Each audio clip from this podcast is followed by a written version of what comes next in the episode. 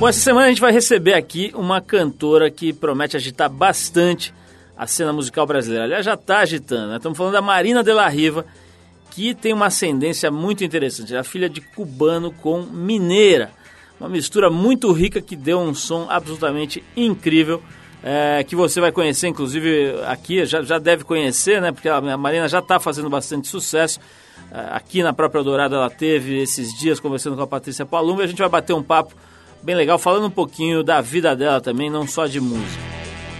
E hoje também aqui com a sempre bem-vinda ajuda da Embratel e do 21, a gente vai falar com o Ivan Santana, autor de Caixa Preta, livro sobre três grandes acidentes aéreos ocorridos no Brasil. E também de Plano de Ataque, sobre os ataques às Torres Gêmeas. O Ivan vai dar uma palavra com a gente sobre essa tragédia absurda que aconteceu aí esses dias com o avião da TAM em São Paulo. Mas para começar o programa e embalar os seus ouvidos, a gente vai de Robert Nesta Marley, a faixa I'm Hurting Inside. Depois desse som, a gente volta com o trip por aqui.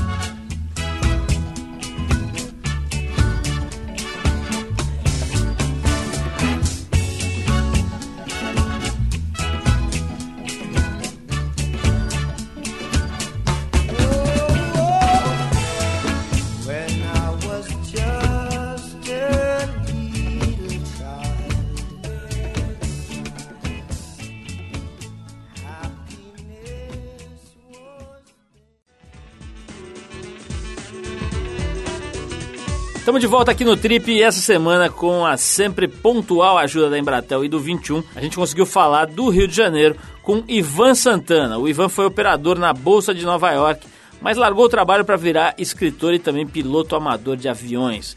Em 2000 ele lançou o best-seller Caixa Preta, onde conta a história de três desastres que marcaram a aviação aqui do Brasil. No primeiro trecho desse papo com o Ivan, a gente pediu para ele dar a visão dele sobre a tragédia que aconteceu com o avião da Gol no ano passado e também com a aeronave da TAM essa semana que chocou o Brasil, né? Chocou a todo mundo aqui de São Paulo. Aliás, o mundo inteiro, né? Os jornais americanos, ingleses, todo, enfim, todo mundo muito impressionado com essa tragédia. Vamos ouvir a opinião do Ivan Santana. É, eu acho que pode ser resumido numa frase: incompetência do, das autoridades que cuidam do setor. Né? No primeiro desastre no Dagol, pelo menos metade da culpa foi do, do controle de voo.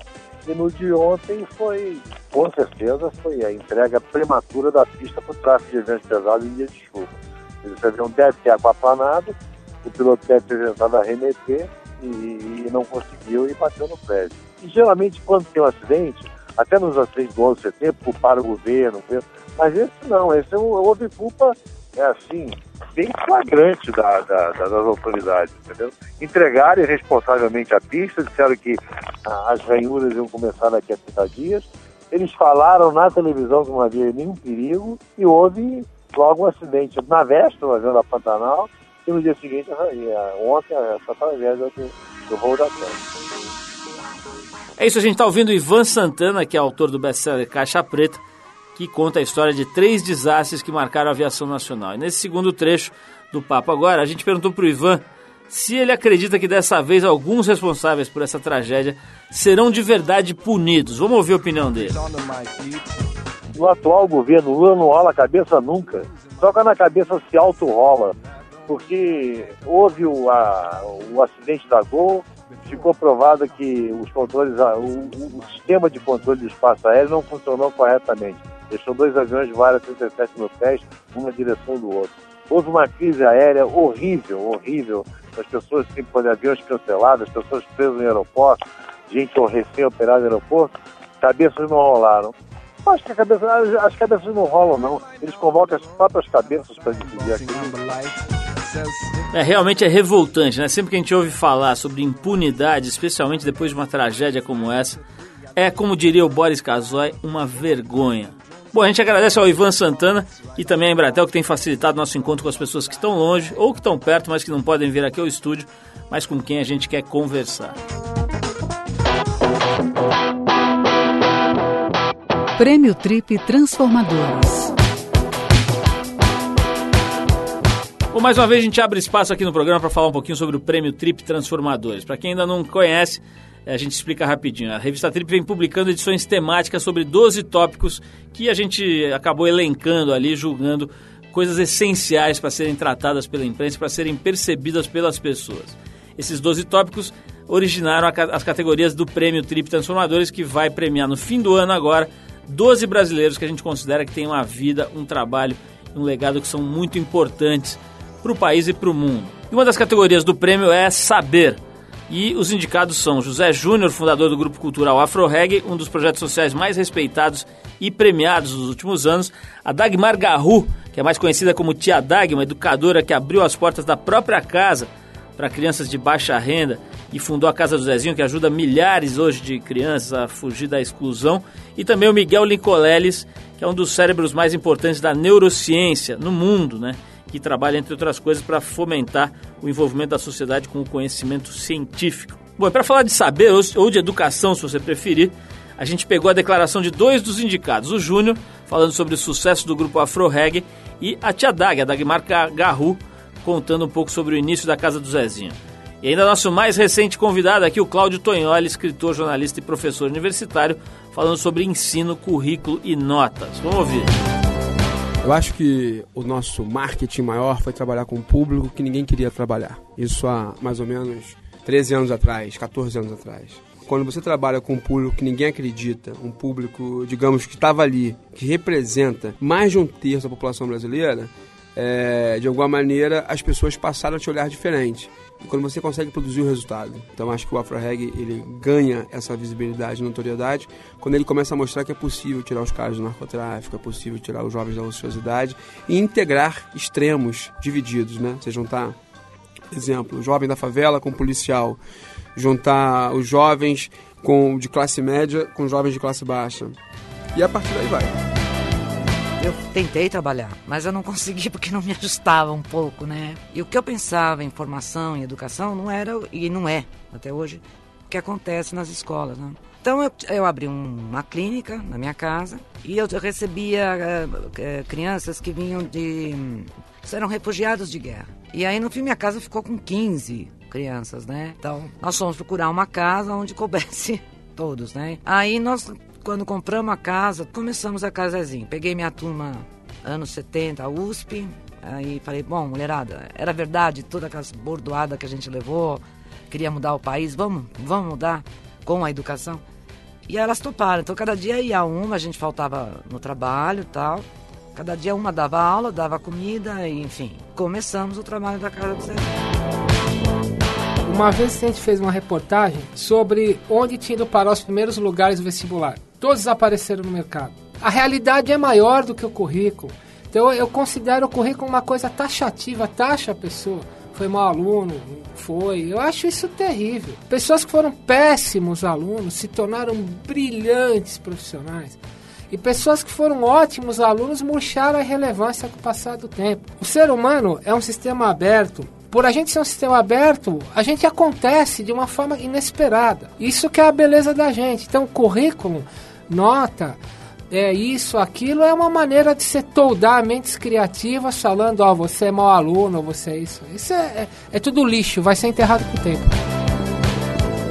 É isso, a gente ouviu o José Júnior do Afro Reggae, Dagmar Garrua, Tia Dag da Casa do Zezinho e o jornalista Cláudio Tonholi falando sobre saber, sobre educação para quem preferir esse termo, uma das categorias do prêmio Trip Transformadores. Se quiser saber mais sobre o prêmio, além de conhecer melhor todas as categorias e os indicados, entra no trip.com.br barra transformadores.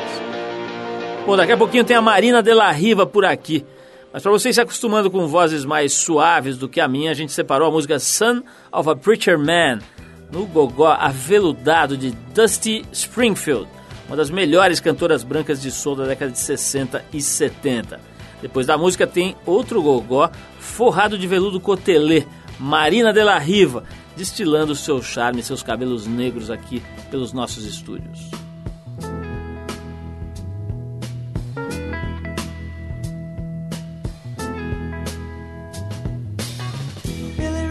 Preacher's son, and when his daddy would visit, he'd come along. When they gathered around and started talking, Billy would take me walking.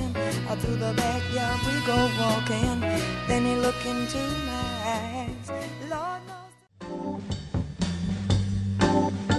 Ela aproveita com graça, charme, muita sensualidade e sabedoria a sua composição genética e cultural, ambas privilegiadas.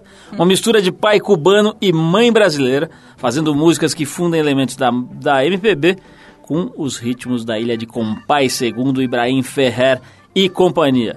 Ela é considerada uma das novas promessas da música nacional e consegue inovar ao fazer dialogar com equilíbrio e serenidade as músicas desses dois países e tudo mais que você botar na frente dela. De uma beleza hipnótica e formada em direito, ela trabalhou a voz por muito tempo até chegar ao tom ideal e aí sim decidir se jogar no trabalho de cantora profissional. O primeiro CD que leva o seu nome conta com participações do guitarrista Davi Moraes e de ninguém menos do que Chico Buarque de Holanda, o homem mais bonito do mundo, segundo a nossa colaboradora Nina Lemos. Estamos falando então da Marina de la Riva, que nos dá o prazer da sua presença perfumada aqui nos nossos estúdios. Marina, muito obrigado por você ter vindo. É um enorme prazer te receber. Vamos bater um papo aqui sobre música e sobre a tua vida, a tua, tua, história mesmo. Você viu que eu já te livrei de contar aquela historinha que seu pai é cubano, sua mãe é brasileira, tá? porque você já deve ter contado isso umas 800 ah, mil não, vezes. Mas eu, eu conto, se precisar. Marina, o, o, tem uma, uma ouvinte nossa que vai ficar ah. brava hoje porque ela escreveu outro dia reclamando que só vem mulher bonita aqui ao programa. Não, Deus. E ela queria que a gente trouxesse o Janequine e outros homens bonitos. Aliás, vamos trazer, né? Vai ser, é, é, inclusive, entrevistado da TPM na próxima edição. Quem sabe ele vem aqui bater papo. Mas nós temos este desvio de caráter de gostar de mulheres bonitas aqui no nosso programa, Olha. aliás, na nossa vida. Então, seja bem-vinda. Muito obrigada. Para mim é um prazer, uma honra estar aqui. Vamos falar um pouquinho, Mariana, do que, que você fazia antes de, de entrar na carreira aí de, de profissional da música, né? Você, eu sei que tua vida é bem agitada, mas conta um pouquinho a, o retrospecto, para trás da, da, do começo da tua carreira. Olha, eu morei 21 anos num lugar que eu brinco que nem o Google Earth, se você clicar lá, você vai achar. Ele chama Baixa Grande da Leopoldina. Foi um lugar que a, a meu lado cubano, minha família cubana foi para lá direto e hum, morei 21 anos lá. Fiz faculdade de Direito Mas onde é isso exatamente, ah, perdão desculpa, da ignorância? Não, imagina, ao contrário.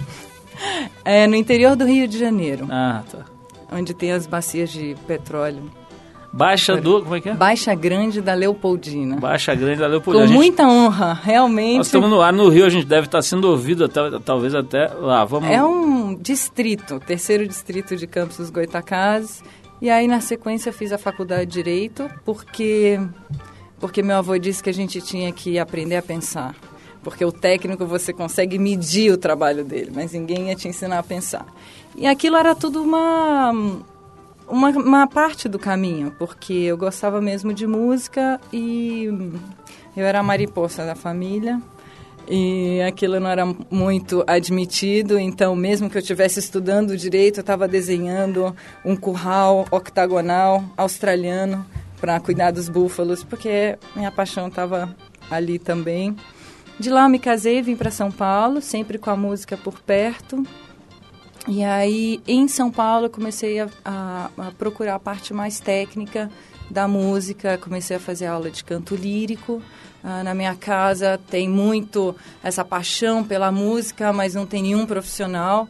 Então, meu pai canta lírico e aí eu comecei a me aprofundar nisso. E aí comecei a cantar em, em, em bandas de jazz, ah, aí continuei trabalhando paralelamente a isso. E aí, caminhando, ele caminho sem ser caminhando, eu cheguei aqui. Ou como se diz aqui no Brasil, foi índio. Eu fui índio. o, o, o, Marina, mas tem uma... Eh, se eu estou olhando aqui na, na, na, pesquisa que a gente fez, hum. e estão me dizendo aqui que o seu avô e o seu pai chegaram a construir um negócio importante na Flórida antes de vir para cá. Quer dizer, eles saíram de Cuba, foram para a Flórida, é isso? Uhum. E teu pai nasceu lá ou teu pai nasceu em Não, Cuba mesmo? meu pai nasceu em Cuba Quer dizer, e os dois vieram, então. Os dois vieram de Cuba para a Flórida. É, é uma história comprida, assim. Eles um, foram para foram para Flórida e meu avô estava tentando se reerguer lá de novo. Ele tinha um amigo muito influente que era o Henry Ford o Henry Ford mesmo que desenhou Himself. Ford. Himself. Uhum. É aquele que dizia que você podia escolher qualquer cor desde que seja que fosse preto, né? Que aliás fez uma cidadezinha aqui no Brasil, né? Tem uma história interessante de uma cidadezinha Não que ele diga. construiu aí no interior, mas depois a gente conta aí, eu quero, não quero te interromper. Não, imagina. O meu avô era muito lutador, ele era rimo de família, de pequeno, o pai dele morreu muito cedo. Então, com essa história toda da revolução, chegou uma hora que ele falou: olha, ninguém precisa pensar igual. Ele era um lutador por natureza. Então ele saiu, numa época que podia sair, foi para a Flórida, tentou levantar um negócio, levantou, até essa usina foi vendida para a União, para o Estado americano, ah, tem uns anos, chama Talismã, É usina do quê? de açúcar. A usina de açúcar. De açúcar. Aham. E aí, ele tinha uma sorte tremenda também, ao contrário, deu uma geada, queimou, queimaram as canas, e aí ele teve que vender, imagina que ele ia ficar devendo, e aí ele devolveu in- o crédito que ele pegou e veio para o Brasil, que tinha sido um investimento que ele tinha feito à distância, que ele conhecia uns, uns paulistas. E aí foi direto para Baixa Grande com meu pai. A minha avó ficou, ah, ele arrumou uma casa e aquela coisa, mandou limpar a casa, comprou móveis na, na esquina, não sei o que, ligou, falou, oi, Aleida, pega aquele dinheirinho guardado e compra uma, uma passagem e vem para cá. Dez minutos depois ligaram para ele falando que a minha avó tinha falecido no ataque cardíaco. Então, parte da família veio muito rompida para o Brasil. Caramba. É, muitas histórias, mas não importa. É, o que importa é a música. E um belo dia seu pai conheceu uma mineirinha charmosa. Ah, não me diga, essa mesmo. E fruto desta união maravilhosa, temos aqui você. Agora, é, é, né, é, eu, sempre, eu sempre gosto de perguntar para quem mergulha aí nessa carreira de música os primeiros passos, né? Porque um monte de gente que ouve a gente está, não necessariamente na música, mas está pensando nos primeiros passos profissionais, né? botando Sim. o avião na cabeceira ali da pista para decolar. Agora não é um bom momento para usar essa figura Esse de linguagem, é. mas de qualquer forma é gente que está pensando sobre o que fazer na vida. E eu sei, conheço um monte de gente que trabalha com música que é muito difícil, né? Não se ganha dinheiro, É, não, não é se tem fácil. espaço etc. Como é que você fez para se encaixar no mercado? Paulo, eu, eu penso que tudo vem no tempo certo na vida da gente. Eu, eu acredito que há 10, 15 anos atrás esse meu projeto não teria espaço, de jeito nenhum. Ahn, eu trabalhei de forma muito independente, com profissionais incríveis, mas que vestiram a, a minha camisa. E hum, eu acho que hoje os meios como a internet e e tá mais aceito essa coisa do trabalho independente foi o que permitiu eu caminhar até aqui. Quem olha para mim fala: "Nossa, a Marina, uau, tá fazendo sucesso", que já me falaram isso, eu falei: "Não, sucesso eu não tô fazendo, eu tô trabalhando para caramba". Porque para eu estar hoje, por exemplo, aqui conversando com você, esse meu projeto tem três anos e meio. Há três anos e meio eu estava batendo atrás de portas que se abrissem para eu poder caminhar. E foi ótimo, porque foi duríssimo o meu caminho, mas ah, foi, eu fui, fui, foram agregando valores que me permitiram ah, caminhar com independência, fazendo tudo que eu, que eu queria mesmo. Agora estou vendo uma coisa interessante aqui, né? Que você fez a tua primeira viagem para Cuba agora para gravar esse CD, né? Fisicamente, né? Bom, claro, Para você tá, mim foi um retorno de, Você tá- de Jedi, do Jedi. você tá lá desde sempre, né? Mas vou É. querer saber como é que foi essa visita a Cuba, conhecer fisicamente né, o lugar. Olha, muito louco Mas isso. vou fazer Ah, que nem o desculpa. Gugu. Não, Gugu não. Como é que chama aquele? João Kleber. Não, pera, pera, pera, pera. Que agora a gente vai tocar uma música. Depois você me conta essa história aí que, que eu acho que deve ser legal. Uhum. Eu vou tocar uma música aqui em sua homenagem. Em homenagem à beleza estonteante à voz da nossa convidada. A gente separou a faixa Fiebre, de César Costa. Essa música, na verdade, é uma versão da faixa, ah, é, da faixa Fever, composta pelo Eddie Cooley, que ganhou projeção na voz de gente como Elvis Presley e também do Tom Jones. E a Peggy Lee, que eu sou apaixonada por Peggy. Lee, muito bem lembrado. Mas a gente separou uma versão latina aqui, feita pelo mexicano César Costa. Depois do break, então, a gente vai saber como foi a ida de Marina de la Riva para a ilha do comandante Jefe. Vamos lá.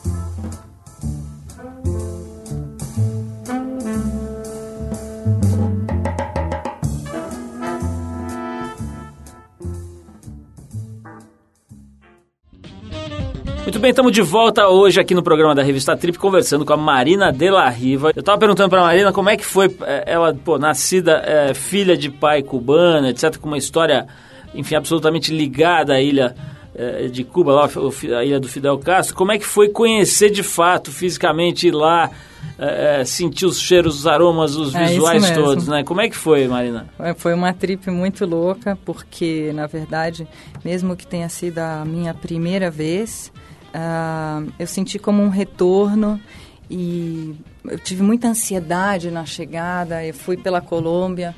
Eu me lembro que a noite anterior eu tive sonhos, eu escrevi muito. Ah, aquilo era muito esperado no meu coração. Ah, e quando eu cheguei lá, na verdade, sem muita poesia, mas parecia mesmo que eu estava voltando para um lugar que eu conhecia tanto, eu ouvia tanto falar daquilo, foi uma coisa, "Ah, eu estou no Malecom, sabe? Que visão é essa? Foi aqui que eles se apaixonaram. Tem uma tem uma tripe pessoal que você acaba vivendo das fantasias dos outros. E isso foi muito bonito porque acabou impregnando na minha no meu trabalho.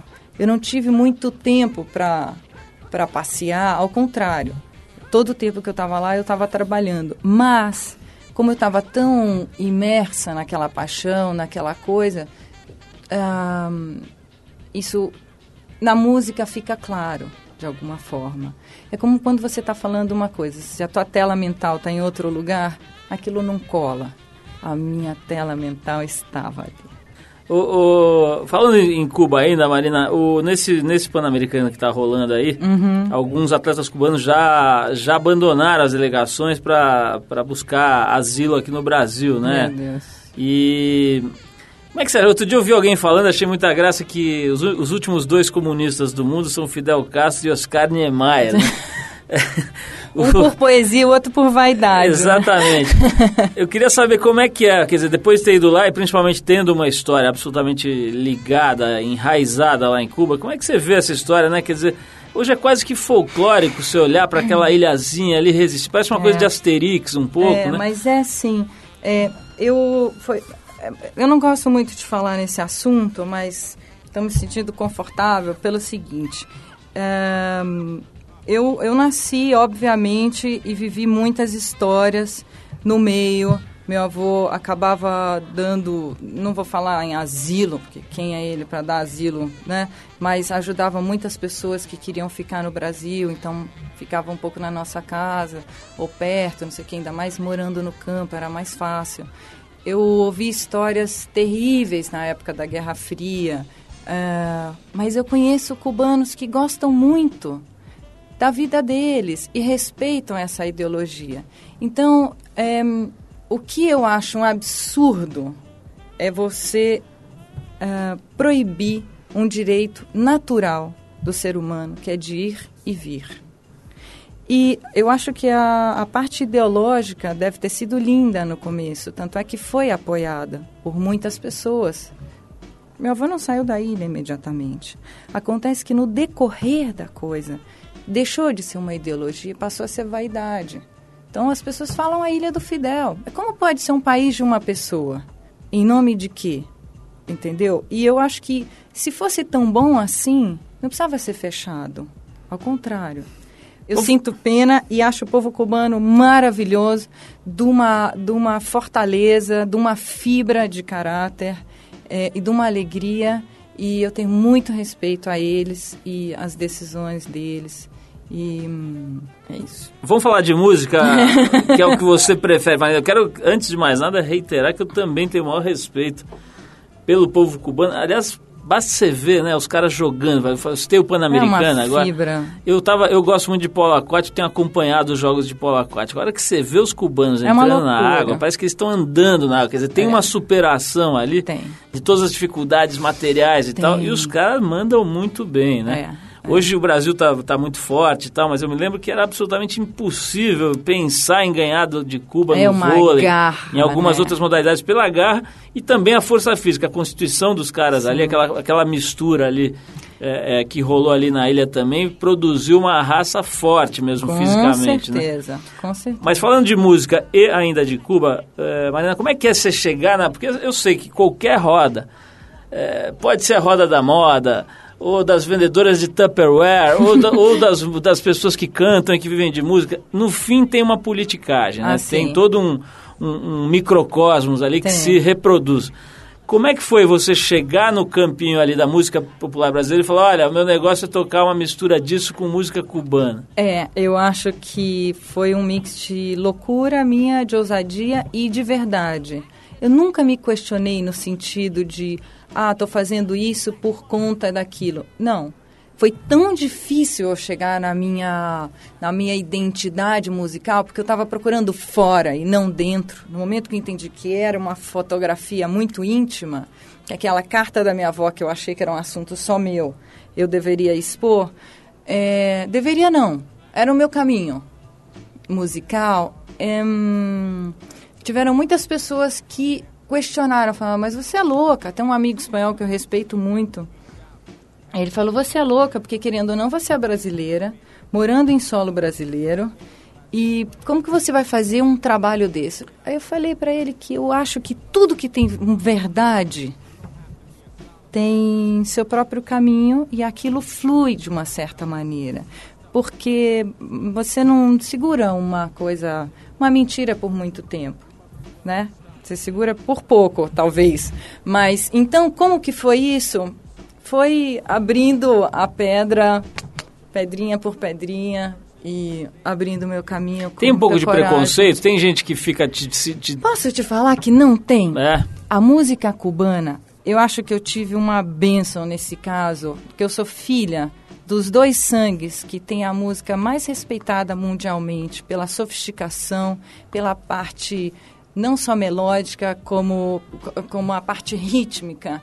Eu sou Brasil e Cuba, que você pensa em música, assim, sem preconceito dos outros lugares, mas com orgulho dos dois lados. Então, abrem-se as portas, no mínimo de uma forma curiosa.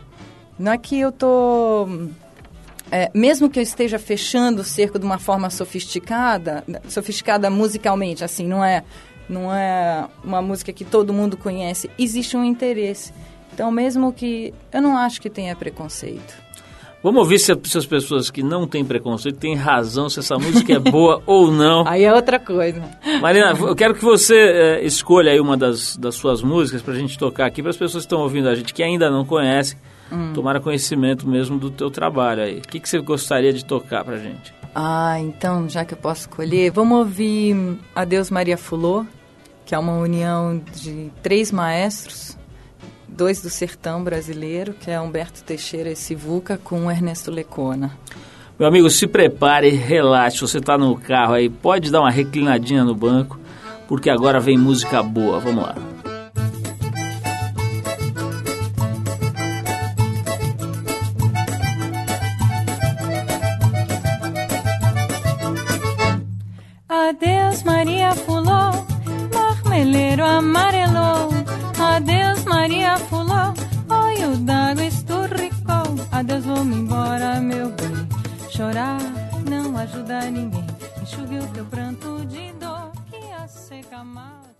Você está no Trip Eldorado.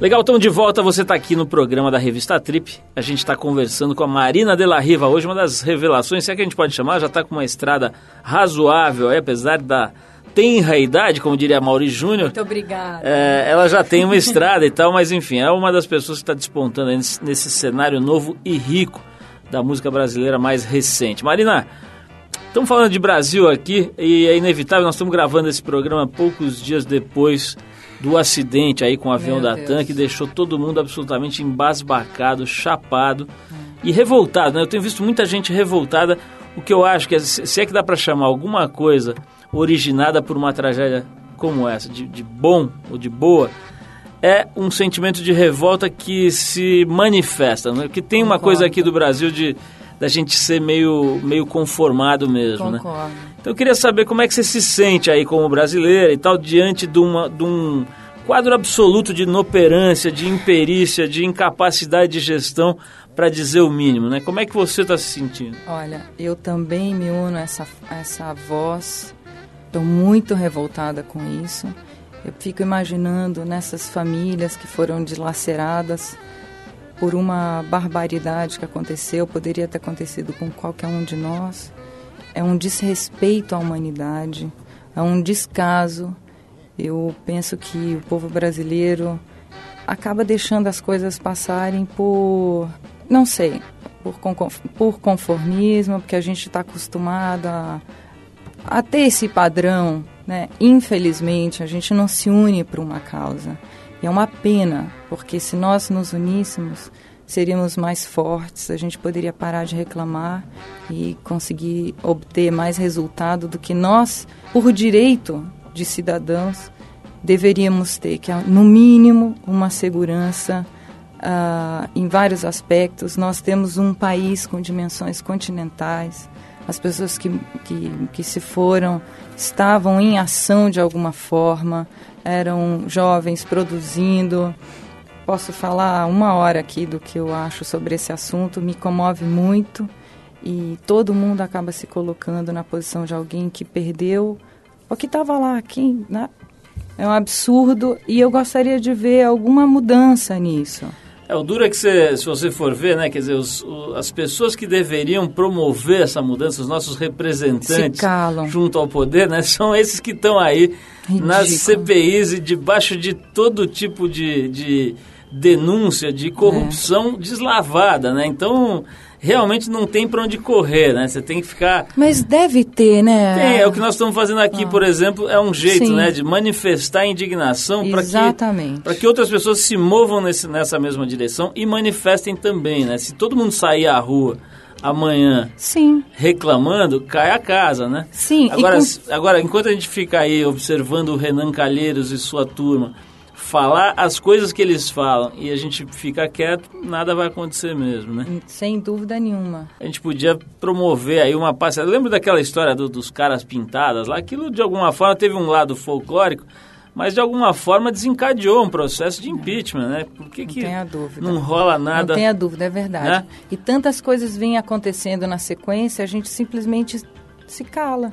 Vamos falar um pouquinho sobre a, a, a, mídia de cultura, vamos dizer, o jornalismo cultural, chamado assim, jornalismo cultural e artístico, variedades, etc. Hum. Semana passada a gente entrevistou um jornalista muito é, competente, muito interessante, que é o Cláudio Tognoli, que é um jornalista que tem uma carreira muito é, premiada, enfim, valorizada no jornalismo, chamado jornalismo investigativo. Uhum. E uma das coisas interessantes que ele falou ao longo dos anos aí de carreira e repetiu aqui pra gente é que ele acredita que existe uma, uma coisa que ele batizou de máfia do dendê, que é, é uma espécie de, de, de turma aí é, liderada pelos artistas baianos. Ele cita especificamente o Caetano e o Gil como, vamos dizer, como inspiradores ou como musos da tal da máfia do dendê. Ele acha que tem toda uma promiscuidade entre essa galera e os jornalistas de, de cultura e tal, que acabam falando bem deles e construindo todo um mito e tal. Como é que é, eh, para uma artista nova, eh, vamos dizer assim, eh, no cenário, hum. lidar com a mídia especializada, os jornalistas de cultura? Eles dão espaço?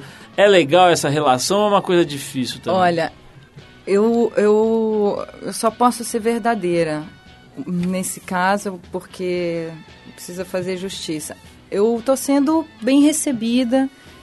Não sei se por curiosidade estão me abrindo espaço ou porque estão gostando. Uma coisa que eu ouço constantemente é: Olha, obrigada, recebi seu disco. Eu vou ouvir. Aí depois a pessoa me liga.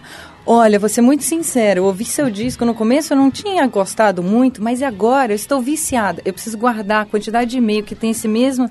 Juro por Deus, que tem essa mesma palavra, viciado. Eu falei, nossa, que máximo. Talvez porque o meu disco um, tem uma mistura muito pessoal de músicas dos dois lados. É preciso ter uma certa referência. Não é MPB, que você já conhece, tem aquelas referências auditivas na tua mente. Não, não. A gente gosta do que conhece também. Então, é preciso ouvir e se aprofundar. A minha música não é superficial ela precisa ser ouvida para saber, no mínimo, se você gosta ou se você não gosta. Agora, tem uma outra coisa que faz uhum. o seu trabalho caminhar também, que é? que é a sua beleza. Não me diga. Falemos disso Mentira. um pouquinho. Mentira! Imagina, ainda bem que isso aqui não tem. Isso aí, isso aí é, como é que é? é Marina, como é que é? Porque assim, tem um lado, obviamente, isso, pô, você pode até me dizer o contrário, mas eu sei como é que funciona. Isso facilita a vida.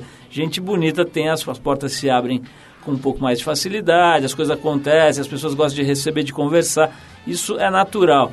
É, mas tem também um outro lado, né? Quer dizer, já fica aquele negócio ali de, pô, será que essa menina bonita tem talento ou não tem? Como é que você lida com esse lado aí da história? E olha, que se alguém que tiver dúvidas sobre isso, vai no www.trip.com.br que você vai ver que a Marina realmente é uma Então vou gata. tirar o fone para ficar mais bonita. Eu acho que existe uma linguagem, sim, estética na natureza. Eu acho que no mundo também existe isso. Então, acho que a estética abre espaço, ela abre a porta, mas ela não permite que você se sustente por muito tempo se for só estética, a não ser que você esteja num campo só de, só esse campo. Não é meu caso. Não adianta eu, tá, eu estar bem e cantar mal. Acho que até no campo, é engraçado, mas acho que até no campo que vive da, da estética mesmo, da beleza, você vê quantas meninas maravilhosas existem aí no mundo dos modelos, por que, que algumas em especial se destacam Sim, mais? é né? verdade, porque tem um... Tem uma Tem uma história coisa, é. interna ali que realmente extrapola. Marina, e o que, que você vai fazer de bom aí nos próximos tempos? Tem show, tem o que, que- o que, que tem? É, É, digamos no campo profissional. Certo. É, você tem show, tem coisa programada aí que você queira contar? Como é que é? tô batalhando muito, tô com alguns shows marcados. No dia 7 de agosto tem Bourbon Street. Depois eu vou fazer... Em São Paulo, né? Pra São quem tá fora de São. Paulo. Marina, brigadaço pela Querido, obrigada a você. Foi mais uma vez um prazer te encontrar, bater Muito papo, obrigada. ouvir a sua música, né? Que a gente ouviu aqui uma tô te pequena amostra. esperando lá, viu, Paulo? Quero recomendar o seu CD, né? Tá nas lojas, né, Marina? Tá, tá nas lojas. Ô, Marina, brigadaço. Vamos nessa. Eu vou tocar uma música agora que acho que você vai gostar, que é um sujeitinho aí que a gente entrevistou. Sujeitinho é ótimo, né? Um cara muito interessante que a gente entrevistou na trip desse mês. As pessoas que compraram a edição desse mês já devem ter visto, se não vale a pena ir lá dar uma olhada. É um cara chamado Michael Frent. Ele já está tocando aqui na, na Eldorado, em várias, várias outras rádios, eu acho também. É, é um californiano que, além de fazer uma música muito de, de boa qualidade, muito legal, ele tem, tem um trabalho. Ele é um ativista mesmo. Esse cara pega o violão e a banda dele e foi, por exemplo, para a faixa de Gaza. Foi Uau. pro, foi pro Iraque, é um cara que se mete lá, vai com o violão, sai tocando e conversando com as pessoas, filma tudo isso, transforma em documentário. E ele faz um, um evento lá em São Francisco, na Califórnia, chamado Power to the Peaceful, que é uma espécie de um Woodstock 2.0 aí. É, um festival para se ouvir boa música e para se dis- discutir questões importantes do ponto de vista político, social e tal. Enfim, é um cara com um trabalho bem legal que vale a pena ser conhecido. A gente separou uma música do disco dele chamado Stay Human, de 2001. Vamos ouvir. A música chama-se Sometimes. É, e, é, como eu disse aí, quem quiser conhecer melhor pode ir lá na, na, trip, na trip desse mês e no site também, que vai saber mais sobre esse cara. O detalhe é que o cara não usa sapato, acho que há uns 10 anos. O cara- Nossa. o cara tem duas patas ali. E tem todo uma- um lifestyle diferente, interessantíssimo. E tem principalmente esse DVD dele. É um negócio incrível. O cara chegando literalmente com violão eh, nas comunidades palestinas e, e- e- lindo. e- conversando com soldados do exército israelense na mesma, no mesmo dia, ouvindo os dois lados. Enfim, um trabalho muito legal aí. Do A arte tem Michael poder. Muito. A gente precisa usar pro bem. Até o nome, o nome- Aliás, esse, esse cara vem para o Brasil, já está confirmado, ele vem no final do ano e vai fazer aqui a versão eh, do festival Power to the Peaceful, versão Brasil. Vai ser aqui em São Paulo. Depois, ao longo dos meses, a gente vai dar Opa, mais informações. Marina, brigadão, um beijo. Obrigada de. Vamos de Sometimes com Michael Franti.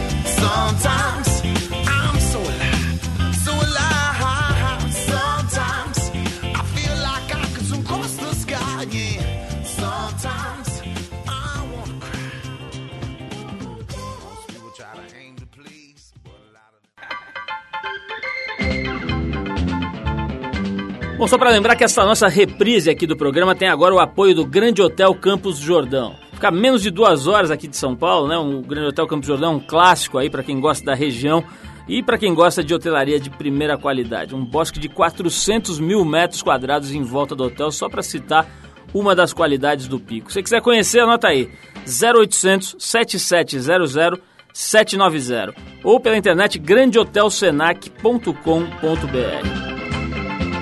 É isso, pessoal. O programa de hoje termina aqui. O Trip Eldorado, você sabe, é uma produção da equipe da revista Trip, em parceria com a Eldorado FM, a rádio dos melhores ouvintes. A apresentação é de Paulo Lima, participação excepcional de Arthur Veríssimo, a coordenação de Endrigo Kiribras, a produção e edição é de Alexandre Potashev. Para falar com a gente, você escreve para rádio@trip.com.br. Vou repetir, rádio@trip.com.br. Pode mandar sua opinião, sugestão de música, de entrevistado, o que você quiser, que a gente vai ouvir com carinho e vai procurar inclusive responder o seu e-mail.